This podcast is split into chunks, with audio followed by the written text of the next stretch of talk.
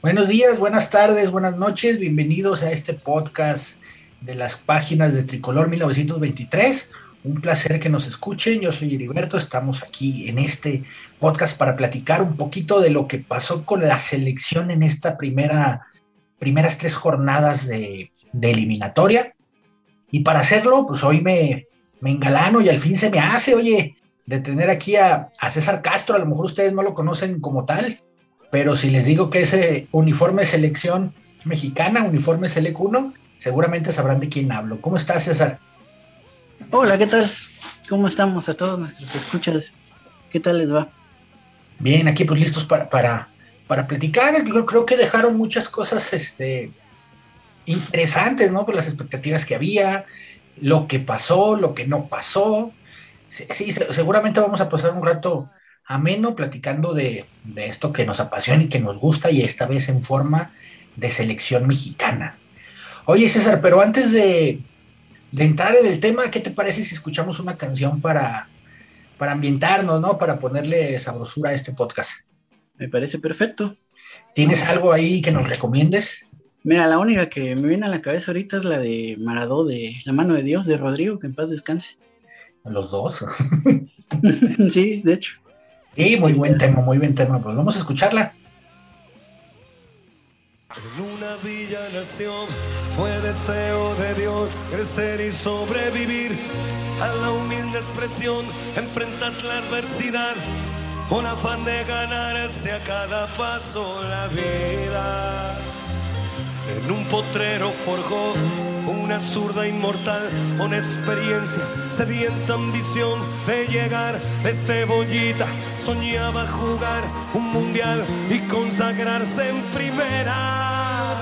Tal vez jugando pudiera a su familia ayudar.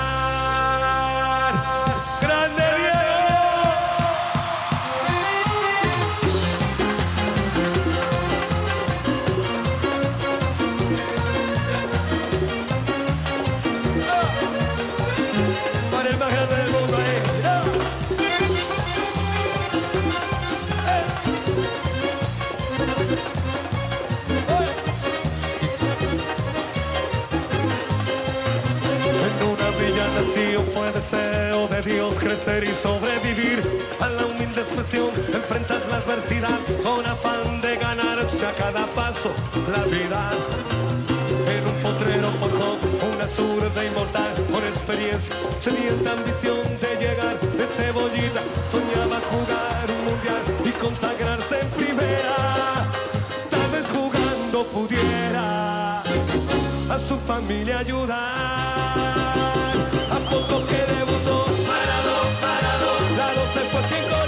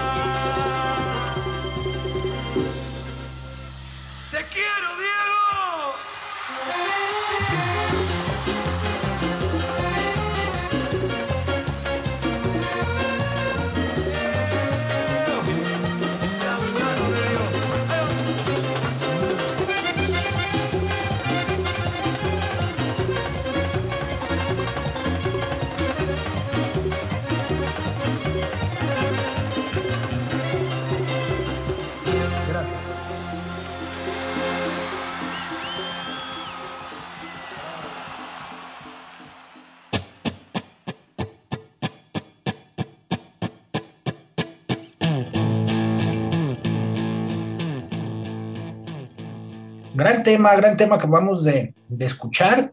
Futbolero al 100, ¿no? De esos que se sienten en las, en las venas. Y bueno, pues vamos a, entrar al tema, vamos a platicar un poquito de, toda esta jornada de la selección. Pero antes que nada, pues nos llegó la, convocatoria del Tata, ¿no, César? Nos sorprendió a lo mejor, bueno, no, no, tanto así de sorpresa, sobre todo con los porteros. Cuatro porteros que, que hasta recuerdo que ahí en la página, en las redes sociales de la selección, irónicamente muchos aficionados ponían de wow, qué sorpresa, ¿no? Ochoa, Talavera, Cota y Jonathan. Pero ¿tú crees que, es justo? O sea, por ejemplo, que Jonathan siga siendo un portero de selección.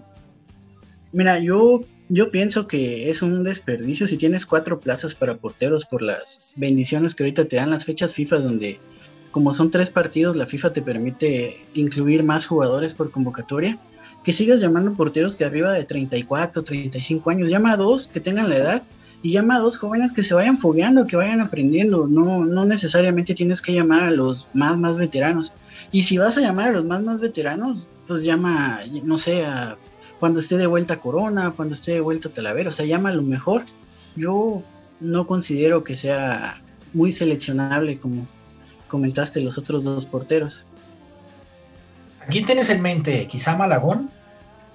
Sí, claro, Malagón, Jurado, cualquiera de los que vienen jalando, sobre todo el de Santos, que no es tan joven, pero no ha tenido todavía experiencia internacional con la selección mexicana. Ya hay que irlo llamando, que se vaya empapando de lo que es, vivir la experiencia de la selección, la presión sobre todo, porque cuando estás jugando en tu club no tienes muchos reflectores. Cuando vas a las selecciones donde todo el mundo empieza a fijarte qué haces, qué, con quién sales, con quién andas, qué dices, y es donde muchos empiezan a, a sentir lo que es la presión.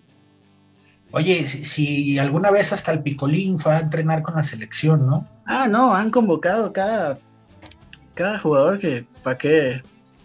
¿Para qué lo comentamos? Hasta Héctor Melitón, que para mí era un portero mediano, un buen portero en, en la medianía del fútbol mexicano, pero para nada seleccionable. Pues bueno, ahí estuvo también. No, y te encanta guardar fotos de ellos en la selección, ¿cómo no? Sí, los de los porteros me, encanta, es un tema que me apasiona.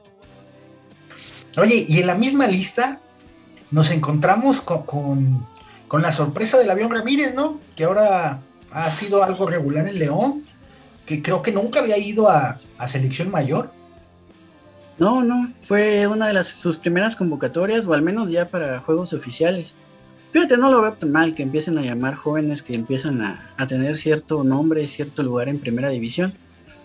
Pero, pues no sé, no, no creo que sea un jugador que ya esté para ir y jugar eliminatorias. Creo que para eso hacen como 20 mil juegos moleros al año.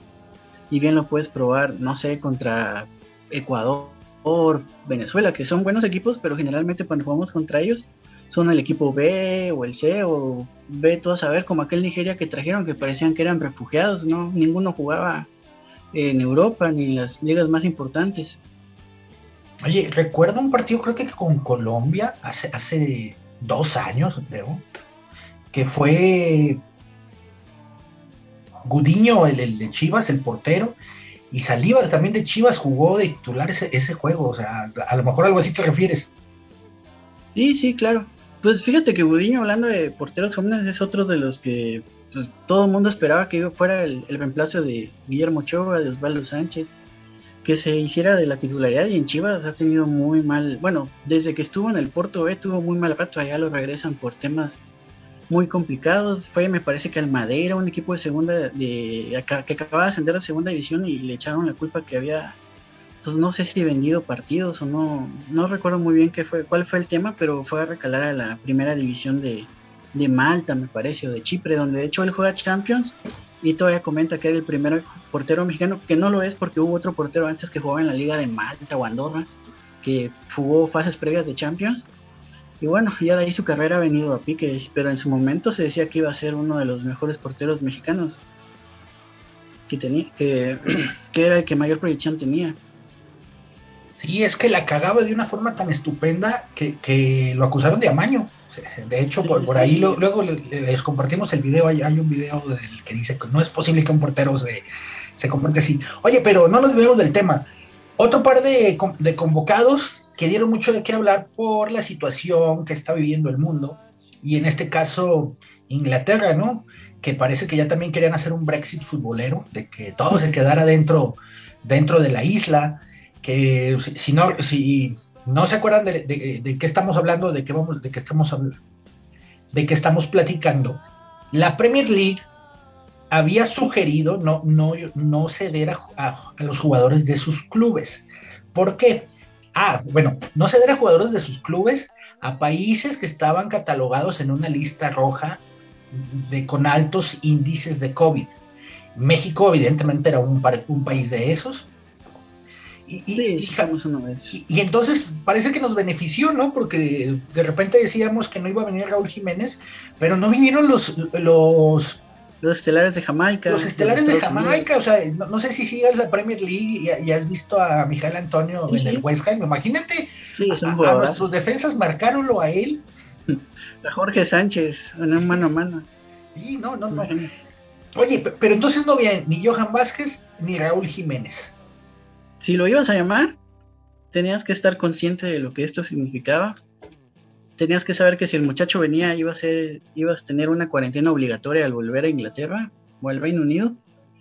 Y tenías que saber que el chavo tiene nueve meses, que ha jugado dos partidos en nueve meses y que yo la verdad no le veía muchos pies ni cabeza de traer un jugador que no está en ritmo, que apenas está regresando, que lo que necesita son minutos. Y luego saber que si viene y va a jugar un partido y se va a perder tres o cuatro partidos cuando menos, porque en Inglaterra juegan entre semana muy, muy seguido. Y Johan Vázquez, pues la verdad creo que se reportó lesionado, ¿no? Como las lesiones de Macías. Sí, de esas. Bueno, igual yo no vería mal probar a Macías en, en selección nacional en algún partido amistoso, ¿no? Para, no para esta lista, aunque como viene Funes Mori igual y lo metes y te resuelve un partido. Oye, pero, pero entonces el tema de Raúl Jiménez lo convoca, no sé si para cocar a la, a la Premier League, pero el asunto es que no vino. Entonces esa decisión finalmente terminó en el jugador, en, no decidir venir. Y aquí no dijeron nada. Aquí me refiero en México, la prensa mexicana. ¿Recuerdas lo que, lo que pasó en Brasil en el partido eliminatorio con Argentina? Entraron autoridades migratorias a querer parar el partido, que porque había jugadores argentinos que habían estado en Inglaterra que no quisieron, que fueron y entonces rompieron cierto trato sanitario, ¿no? Aquí vino, o sea, y ellos dijeron que ellos fueron al, al, partido porque querían representar a su selección. Y lo mismo dijeron los brasileños, en este caso que puede ser Firmino, que juega en Liverpool, Richarlison que juega en Everton, que son titulares de la selección brasileña, o al menos en el primer equipo están, y no, y no quisieron venir, entonces eso ya es asunto de ellos. Y aquí de Raúl Jiménez no se dijo absolutamente nada. Pues ya sabemos que muchas veces la prensa trata de suavizar las cosas, más cuando estamos viviendo momentos pues cuando, que el aficionado mexicano está dividido con respecto directivos, jugadores, eh, cuerpo técnico, todo con la selección mexicana, vaya, hasta con el uniforme ese que nos fueron a, a endilgar, por decirlo de alguna manera. Pues sí, se suavizó, la verdad. O a mi parecer se suavizó bastante el, el tema. Feo el uniforme, la camiseta está fea. Pues sí, está horrible. Para, para mí es el uniforme más feo que hemos tenido desde 1923 que, que tenemos una representación internacional con uniformes. Es para mí el más feo, la verdad. Y ni siquiera se compone en verde, lo has visto, lo has visto las versiones piratas, ¿no? Que, lo hicieron verde. Se ve horrible, se ve bien, bien feo, así sea verde, sea blanco, el color que le pongas, el diseño es muy, muy feo. Fíjate que quizás con los colores no me gusta, pero quizás con un diseño pues mejor pensado, la gente no se quejaría tanto, no se vería tan mal. El problema es que este uniforme pareciera que es, no sé, un homenaje, no sé si alguna vez jugaste Space Invaders, de los marcianitos esos enojados que venían desplazándose en scrolling. Parece que es uno de esas, un montón de esas cosas, o un cual enojado, no sé. Se ve todo menos el equipo de fútbol, lo que el uniforme mexicano. Y sí, la verdad, esperemos que sí, seguramente van a sacar uno, bueno, quisiera creer que mejor para el mundial. De hecho, el, el, siguiente año ya toca que sacan otro uniforme. Cada año sacan uno. Y, por ejemplo, el que era segundo del mundial, ese lo dejan un año y meten otro. Y luego el siguiente año quitan ese y meten otro. Y así se la van, se la van llevando. Entonces ya toca otro uniforme. Que este uniforme que tenemos ahorita ya lo habían, ya estaba listo desde el año pasado, pero por la pandemia no se oficializó. Así es. Y bueno, hablamos ya casi del mundial. Y empezó el camino a Qatar empezaron los partidos, estábamos hablando de estos seleccionados que nos sorprendieron. Y bueno, el primer partido fue Jamaica. ¿Qué expectativas tenías tú antes de que empezaran los juegos? Si escucharon el podcast anterior con Robert, decíamos que, era una jornada peligrosa, o sea, una triple jornada peligrosa, porque recordamos aquella selección de Chepo que empezaron contra Jamaica, que no ganaron, que empataron a cero, y entonces los nervios se pusieron de punta. Aquí, pues parecía algo algo similar, sumándole dos visitas. Sumándole esas dos visitas que a priori, por más que digan que te pones a revisar los números, haya más victorias, bueno, ir a Panamá e ir a Costa Rica no iba a ser cualquier cosa. Sí, en papel se veía que era una, un par de, una, ¿cómo se Una jornada muy difícil los tres partidos de fecha FIFA que vamos a tener. Del partido contra Jamaica, yo la verdad esperaba que México jugara mejor. No sé si goleara, pero que jugara mejor. Hace mucho tiempo que no se golea Jamaica en el Azteca. La última vez fue en aquella Copa ahora con Ricardo Lavolpe. 4-0, que metió su único gol en selección nacional el Chato Rodríguez, un golazo. Y desde ahí no se les ha vuelto a golear, se nos complica. Pero era una Jamaica muy debilitada que venía con el equipo, no sé si se ve o sea, tenían ocho jugadores que no, no vinieron, ni jugadores importantes que estaban jugando ya sea en la primera o segunda división de, de Inglaterra y alinearon jugadores de la liga. Tú checas nombre por nombre, eran puro jugador local de la Liga de Jamaica, casi casi, y algunos de la MLS y algunos de la segunda división, o NASL, me parece que es la segunda liga de Estados Unidos. Yo esperaba que México mínimo jugara bien, se viera muy superior a Jamaica, cosa que no pasó, y que tuviéramos un resultado, si holgado, una victoria fácil. Y la verdad es que estuvimos a dos minutos de perder dos puntos en casa, que era empezar a sufrir como sucedió hace, ¿qué? Ocho años, en el 2013. Eso mismo, o sea, porque anota Alexis Vega y parece que ese era lo que abría el ostión, como dicen, ¿no? Ya después todo iba a ser mil sobre hojuelas, iba a estar todo fácil. Y tómala, que, que ¿cómo se llama? Creo que Shamar Nichols empató. o sea, un error de, de, tu preferido Jorge Sánchez, que despeja, bien te dicen desde chiquito, despeja a todos lados menos al centro y fue la verdad que es un jugador que tiene rato que ya está pidiendo banca tanto en su club como en selección nacional. Pues sí, pero a fin de cuentas este, nos demuestra cómo se maneja el fútbol mexicano, tal vez, ¿no? ¿Por qué sigue teniendo esas oportunidades? Tanto, a lo mejor en el club, eh, a pesar de ser un club con exigencia, pues no, imagínate, aún a pesar de eso, ser seleccionado, ser titular. Es que ni siquiera lo hace bien la gente de la América. Yo he leído los comentarios y la verdad es que no, lo quieren ahí y uno lo ve jugando en selección y te das cuenta por qué tanta queja. Y bueno, finalmente un gol de Rick Martin nos dio el, el, triunfo, ¿no? Que, después de verlo en Juegos Olímpicos, que se vio muy participativo, ayudando al, equipo, no, no nada más siendo el goleador, porque de repente la raza también se, se confunde, que al ser el 9 es como el, el goleador de antes, ¿no? Hugo Sánchez, de que le avienta las pelotas y las tiene que meter. y bueno, pivote. lo vimos exactamente jugando de espaldas, haciendo jugar a los demás y pues en el momento que se podía, pues obviamente también, también anotar, ¿no? Y ahora pues, anotó y pues tal vez hasta es el gol más importante en su carrera hasta ahora, ¿no? Sí, tiene que ser, pues fue, nos, ahora sí que nos dio, nos rescató dos puntos y evitó que se hiciera un efecto bola de nieve, de nerviosismo, de críticas, de se venía la noche prácticamente con la selección mexicana. Ya con el antecedente que hay de, de la eliminatoria Brasil 2014 y que los dos procesos, tanto el del Tata Martino como el del Chepo, tienen muchas cosas en común. Si nos ponemos a mirar, el Chepo tenía efectividad como del 94, 95%. En su primer año perdió un partido contra Brasil. Y de ahí arrasó en todo lo demás. Y llegó igual el Tata Martino y ahora llegó al eliminatorio jugando mal, tal como pasó con el Chepo, y parecía que se repetía la historia. Pues es que ahí, cuando te das cuenta de eso, de cómo es el fútbol mexicano, ¿no? Los rivales casi siempre están a modo. E, eres también Osorio tenía un chingo de partidos eh, invicto. O sea, de repente eh, le empiezan a contar, no, los números de este güey. También hay que estar conscientes de los torneos que se juegan, ¿no? Sí, por supuesto. Y bueno, triunfo muy importante, tres puntos, y seguía el, andar, ¿no? Que parecía difícil. Costa Rica. De repente, Copa de Oro, vimos a Costa Rica que no eran los mismos de, de antes, ¿no? A lo mejor no fuerte. Vimos, bueno, no sé si te tocó ver unas declaraciones de Fonseca, aquel jugador tico de los 2000, de los 90 que hablaba como si estuviera hablando de los mexicanos aquí también, ¿no? Que muchas poses, muchas divas, muchos preocupados por su imagen y que no había gente.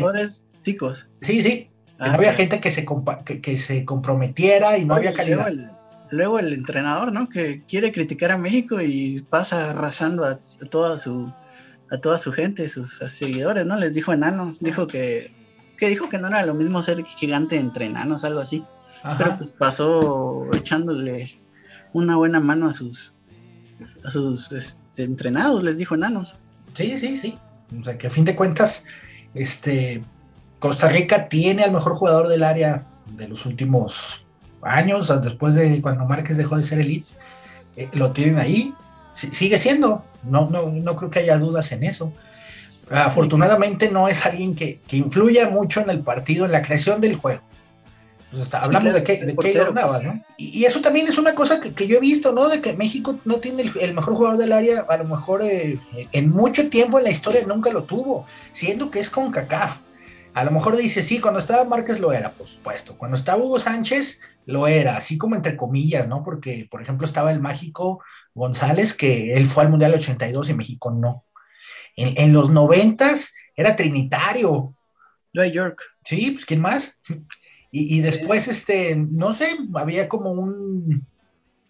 Digo, Chicharo nunca lo fue. Sí, una, este, una alternancia, ¿no? No había uno que fuera claramente el, mejor jugador del área. Sí, hasta que llegó Keylor. Y bueno, ya, ya sobre el partido, pues eran los partidos así tal cual, ¿no? Con Kafkianos, ¿no?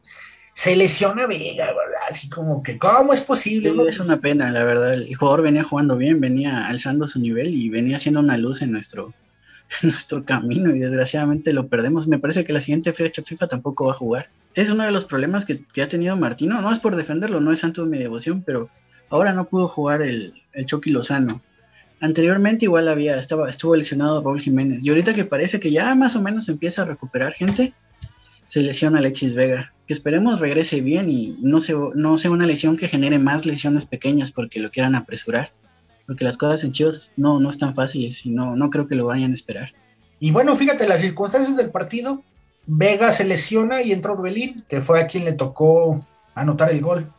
Era penal, o sea, sin, ay, eso también, o que, con CACAF no tiene bar. así como dices, imagínate, imagínate, o sea, es evidente, o sea, piensa Maya Saltarás, dice, ¿Qué pasa con el hexagonal?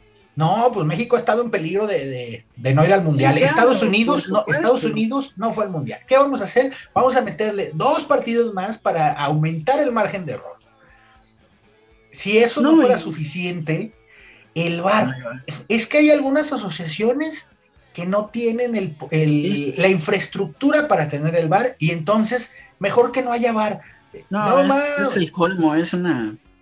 O sea, eso se presta que uno piense mal y con los arbitrajes que ha tenido la CONCACAF, con las siembras amañadas de las Copas Oro, donde ni siquiera hay sorteo, me parece que ya nada más los acomodan a, forma de que México y Estados Unidos no se vayan a cruzar en, antes de la final. A menos que alguien, ni, ni, cagándola, ¿ah? porque ya ves que luego uno en México acostumbra a quedar en segundo y cosas así. Sí, sí. No, pero es que es increíble el, el nivel de, no sé cómo llamarlo. Grateros. De cinismo. De cinismo, sí, pero es que la CONCACAF no, no, le importa el fútbol a la CONCACAF, no le importa el fútbol del Caribe, por ejemplo. ¿Qué, tú crees que quién serán las, las, federaciones que no tienen el VAR? ¿Jamaica? ¿Panamá? Trinidad, Panamá.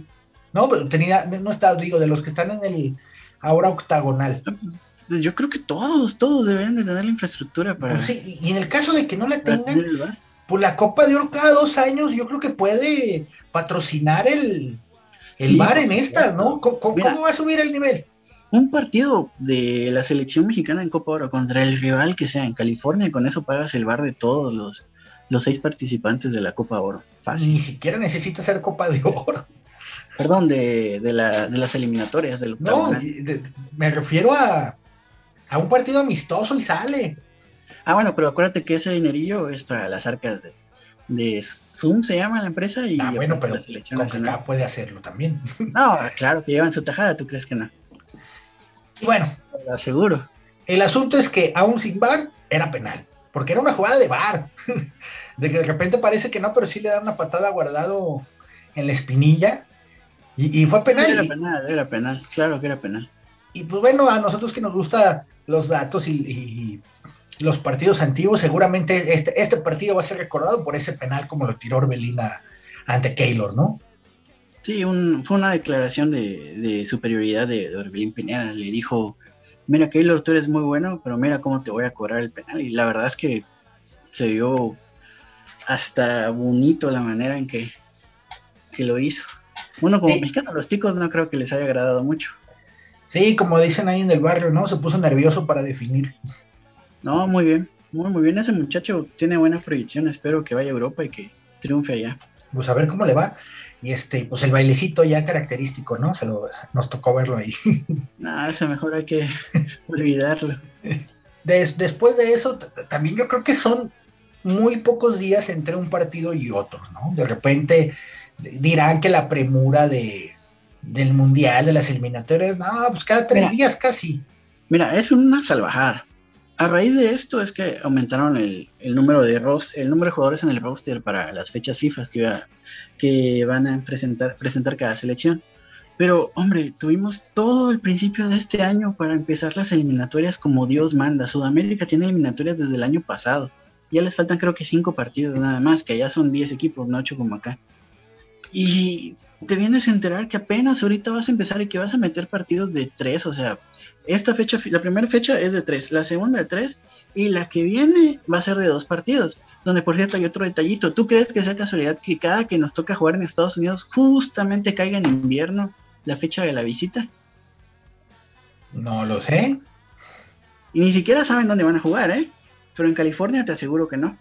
Ni en Texas, ninguna. Se lo llevan a Illinois, se lo llevan a Wisconsin a ver dónde juegan. Eso, eso también era una cosa que quería ver, ¿no? Porque ya, ya ves que no querían salir de, de Columbus, pero ya ni siquiera. Creo que van a jugar en Cincinnati. ¿no? no, no, no, no tengo conocimiento del tema, pero me parece que Cincinnati van a ir a jugar. Que es de las franquicias no, del estadio, debe ser de los más nuevos. Sí, así, así es. Y oye, también les estaba pegando a los gringos, ¿no? Dos empates en sus primeros dos partidos. Pues de hecho ya tenían perdido el partido contra Honduras, de repente se acordaron, metieron a Ricardo Pepi, que jugador mexicoamericano y él le salvó la chamba a su entrenador. No puedes confiar poquito en los hondureños porque, o déjate de confiar, querer apoyarlos, ¿no? Para que salgan con sus cosas. Sí, Pero, bueno, entonces, este, el siguiente partido en, en, Panamá, tres días después ya en lo que se mueven, de repente piensas, este, pues el ajetreo, ¿no? Digo, sí, son futbolistas profesionales, pero van directamente a jugar casi, ¿no? No hay tiempo de, de un entrenamiento casi, me imagino que han de, haber sido regenerativos los que hicieron. Sí, claro, yo creo que juegan, viajan al otro día, reconocen cancha y ya a lo mejor charlas en, este, en estudio para eh, preparar todo lo que es la táctica, pero nada más, no, no creo que tengan tiempo de practicar en cancha. Y toma la que empiezan perdiendo, ¿no? Fíjate que me pareció, bueno, no bueno, pero me deja cierto dejo de confianza el hecho de que se hayan logrado reponer de la, de la desventaja en una cancha que es, un, que es ajena a la tuya. Al menos se jugó muy mal, pero al menos lograste conseguir un empate que quizás ni merecías, pero lo conseguiste. Y pues ya es mejor ir ganando y que te empaten. Oye, ¿y le podemos cargar el gol a Ochoa o, no? Yo pienso que sí. Personalmente yo, yo creo que sí. Digo, ha salvado un millón de veces, pero a mí me parece que este sí, sí pudo haber hecho más. Basándome en, en las mismas actuaciones que él ha tenido. Parecía muy fácil, ¿no? Como que no era para tanto. Bueno, es que, quién sabe, la verdad, cuando te disparan tan fuerte, pero sí, sí, o sea, sí, yo creo que sí fue su culpa. Pues sí, y bueno, pues el Tecatito, que de rato también sin, sin anotar, ¿no? Ya parece que, de, repente yo me acuerdo cuando veías a, a Jesús Manuel Corona, pensabas que era como el futuro de la selección, ¿no? Como en su momento era Giovanni, de que no, ahora sí vamos a tener un equipo bueno, esto está jugando allá. Y ahora, pues no, es, es, es uno más del montón. Sí, ha bajado mucho su nivel. Es, tenemos, yo creo que en el fútbol mexicano, un problema grande con ese tipo de jugadores que no logran llegar a ser líderes, no logran a, sacar, vaya, lo que era Cuauhtémoc Blanco, tú lo metías a la cancha, te podía caer bien o mal, pero ese tipo en la selección te levantaba al, equipo, gritaba, hablaba, y tenemos jugadores que tienen talento, pero parece que en la cancha, si no tienen alguien que los cobije, si no tienen un buen día, si la presión es muy grande, se hacen chiquititos. Ya yo también ya lo había notado con Guardado, por ejemplo, en la eliminatoria pasada, donde casi, perdón, en la de Brasil, siendo él muy joven, pero ya, era de los jugadores de más experiencia y como líder no, no, no se manifestó en la cancha. O Pavel Pardo para el 2010, que de hecho Aguirre lo deja fuera. Entonces, cuando tenemos un jugador que tiene tantito carácter, que tiene tantito empuje, enseguida resalta entre todos los demás. Oye, pero yo creo que estás siendo injusto con ellos al comprarlos con Cuauhtémoc Blanco, como si fuera cualquiera, ¿no? Así como dices poquito, no manches, Cuauhtémoc era... Bueno, sí, igual es de mis jugadores favoritos, Cuauhtémoc, sobre todo en selección, porque nunca voy a olvidar aquella eliminatoria del 2002 donde estábamos hundidos, en aquel precisamente contra Jamaica, recordarás, entra Cuauhtémoc, mete dos goles, de ahí juega otro partido, me parece que es contra Trinidad y Tobago, pone un pase para gol y mete un gol, ahí va a Costa Rica donde no hace gol y en el último hace dos goles y una asistencia contra Honduras y esos goles son, cada gol significó tres puntos que nos dio la calificación a la Copa del Mundo. Sí, sí, ya el Ojitos andaba regando el tepache. No, hombre, es que triste lo de Ojitos. Imagínate, como dice, él decía que no quería ir porque no tenía quien le metiera los goles, no era igual dirigir con Cardoso adelante, ¿no? Sí, exactamente. Y, entonces, fíjate, que, o sea, el Tecatito tiene 28 años, o sea, no es... Se fue muy joven en Europa. No es un viejo así que digas que bajó su nivel por, porque, por cuestión natural, ¿no? O sea, definitivamente pues no salió ya de Portugal, no sé si, si se, atascó ahí. Exactamente. Yo creo que el Tecatito necesita, uno, ahorita aclarar su mente porque está con eso de que si se iba, se quedaba, se iba, se quedaba. Y lo otro es que sí creo que necesita alguien que lo cobije el Tegatito. Él solo no nos va a sacar adelante en la eliminatoria. No sé si por ahí Irving Lozano, como conforme vayan pasando los, los años, se convierte en ese líder que necesitamos. Pero ahorita la selección está céfala, no tiene un líder en la cancha. Porque a decir, bueno, guardado quizá, quizá lo sea. Pero yo no le veo mucho, mucho futuro. Es un gran jugador, pero como líder, como ese jugador que te levanta, como ese García Aspe que teníamos en el 94 en el 94, 98, Cuauhtémoc, en el 2002, 2010, ese tipo de jugadores no, no veo ni uno y hacen falta. ¿Estás diciendo que Córdoba es un pecho frío? Nah, pues es un joven, ahora sí que a los jóvenes hay que exigirles como jóvenes. Sí, y sí. jugadores veteranos pues, como tal. Digo que aquí nadie nos va a regañar por decirle así, pero bueno, a lo mejor también es alguien que, que todavía no está para eso, pero como que quedó de ver todavía, ¿no? Esperemos que, en las próximas, porque seguramente va a estar ahí. Pues en general este todos los jugadores ahorita la selección han quedado de ver, no, no sé cuál, quizá Henry Martin por el gol que hizo, pero nada más, o sea, no, no veo otro que haya realmente cumplido con su, con su trabajo. Y finalmente, lo más importante es que de, de, una incierta, de unos inciertos pronósticos que teníamos, de, que no veíamos el panorama claro, pues son siete puntos, ¿no? Y creo, no sé qué opines tú, que la eliminatoria va a quedar tal cual está ahora. Ojalá. Parece que, que se va a quedar Costa Rica fuera, ¿no?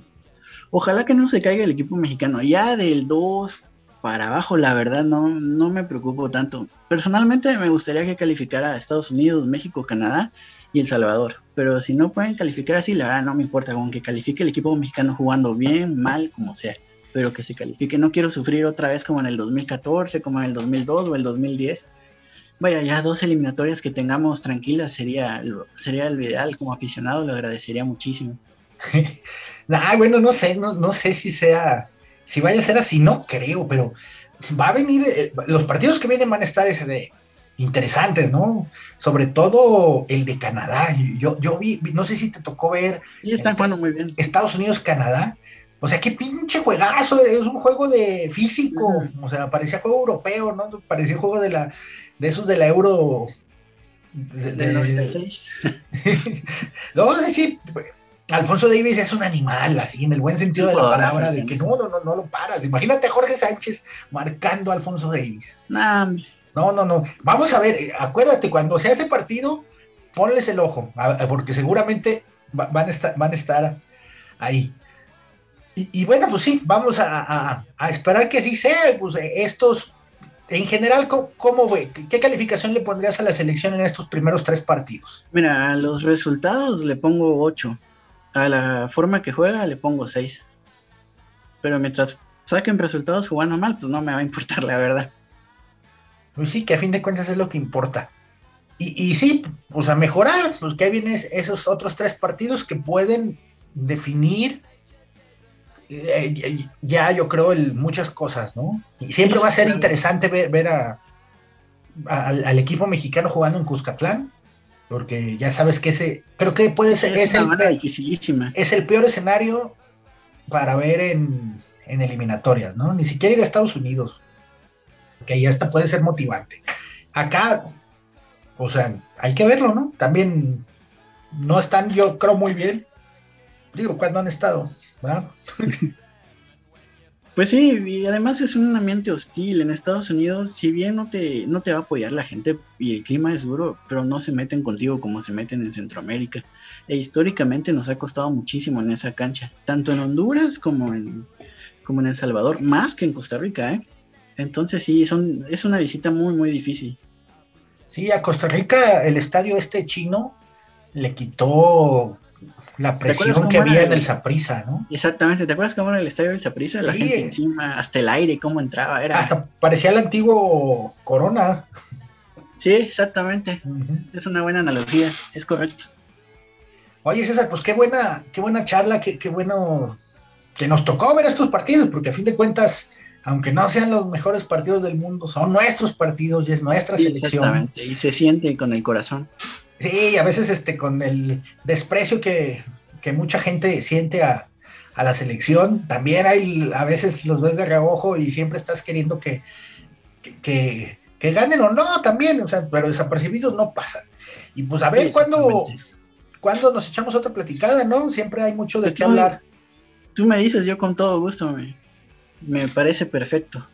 Y, y ahora pues, pues, no queda más que invitarlos, hay que invitarle a la gente que nos siga, Seguramente ya nos siguen en Tricolor 1923 o, a César en Uniformes Selección Mexicana, que la arroba es Uniforme Select 1. así es.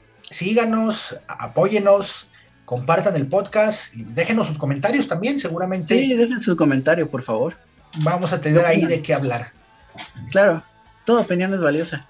Listo, pues vámonos. Un gusto, César. Un gusto, hasta luego. Adiós.